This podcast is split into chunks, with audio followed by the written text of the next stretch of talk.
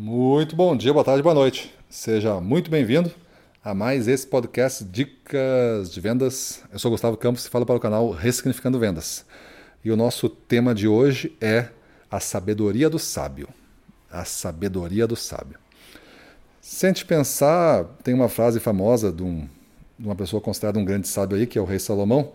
Ele falou o seguinte: O sábio vai esconder a sua sabedoria, o tolo vai jogar para o mundo a sua ignorância.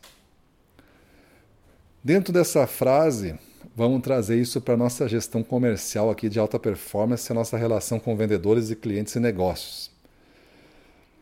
Quando eu entendo essa frase aí, eu vou tentar não ser aquele cara que vai jogar para o mundo a ignorância. Então eu vou tentar aprender muito o que eu tenho que aprender com o tempo se eu estou envolvido numa, num desenvolvimento pessoal meu e profissional que tem a intenção de alcançar um resultado maior é, de vendas, uma formação de uma equipe de alta performance, é, uma formação de uma cultura nesse time, resultados superiores, esses são objetivos possíveis né, na área de gestão comercial.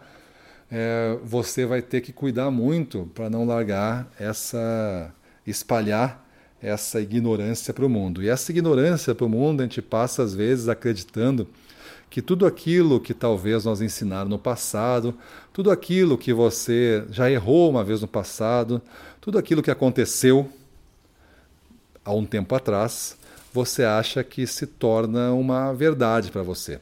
E aí você larga para o mundo através de decisões, através de escolhas esta sua ignorância, de não ter questionado mais isto que você um dia validou como verdade. Só que o mundo evoluiu e essa sabedoria que você acredita ter, ela perdeu a validade. Porque existem coisas, e são poucas, que são imutáveis aí, ao longo do tempo continuam válidas. Mas as outras tantas, principalmente em gestão comercial e vendas, elas perderam a validade ou estão perdendo de forma muito acelerada. Naturalmente, a gente entende que existiam outros tipos de vendedores no passado, né? A gente entende que uma vez os vendedores chamavam caixeiro viajantes porque tinha uma característica.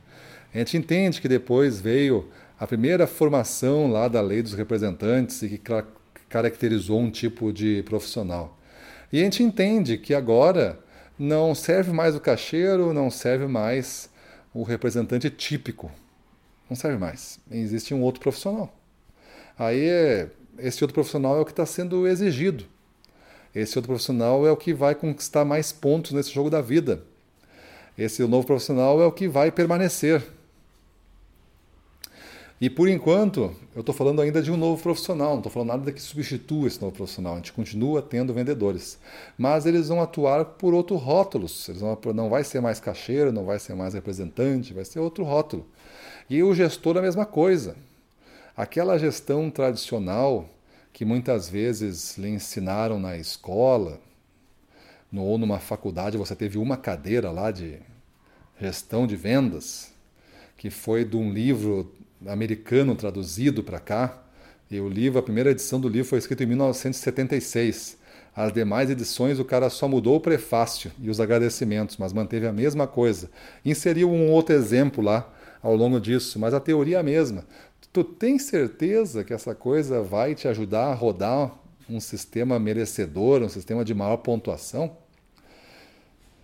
Será que não está tudo montado para ser um bom sistema para o cara que escreveu esse livro, para o cara que conseguiu essas relações aí, para um sistema de ensino que às vezes está pautado por uma, um programa que foi aprovado e tem que seguir ele à risca há 10 anos atrás, há 15 anos atrás. Será que isso continua sendo válido? Ou tu não, tu não percebe nenhuma mudança no mercado de semana para semana?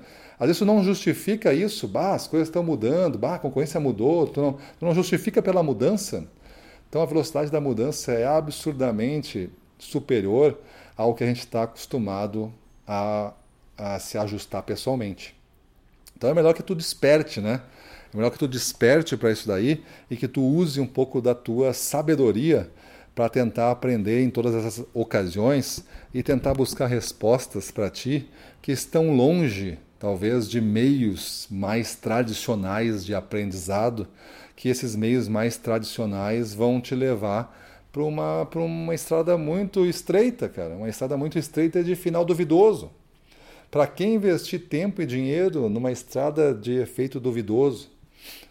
Uma, uma estrada que não tem nenhuma comprovação prática imediata, uma coisa que tu vai ter que dedicar daqui a pouco X anos da tua vida aí para conseguir um, um diploma, para tentar depois, através do diploma, conseguir uma, uma, um cargo maior. Será que é essa mesmo é o, é o destino das pessoas? Serem medidas através de diplomas? Eu prefiro ser medido através de resultado que eu entrego. E esse resultado que eu entrego tem que ser, se eu começo hoje, amanhã tem que começar a aparecer esse resultado. Esse resultado vai se somando um pouquinho a cada dia até virar um montão. E aí esse montão a gente faz virar uma montanha maior ainda. E assim vai indo até virar uma grande cordilheira. E a gente vai investindo e formando esse castelinho de areia que vai virando um grande castelo. Peço que vocês reflitem, reflitam um pouco sobre que tipo de gestor você está sendo. Aquele que joga a ignorância para o mundo e compartilha isso, ou aquele que resolve aprender, descobrir as coisas e depois compartilhar com os demais essa sua sabedoria. Aí sim, tendo esse rótulo de, de sábio pelas pessoas que estão à sua volta. Um cara que realmente toma boas decisões e estamos em boas mãos aqui. Nossa equipe comercial está em boas mãos com esse gestor porque ele toma boas decisões. Ele analisa, ele tira conclusões, ele tem muita certeza do que está fazendo e tem um pensamento novo, né, que está nos levando a ser diferenciado no mercado. Beleza? Então é isso aí. Vamos para a rua, na frente dos clientes, domínio total, vamos para cima deles.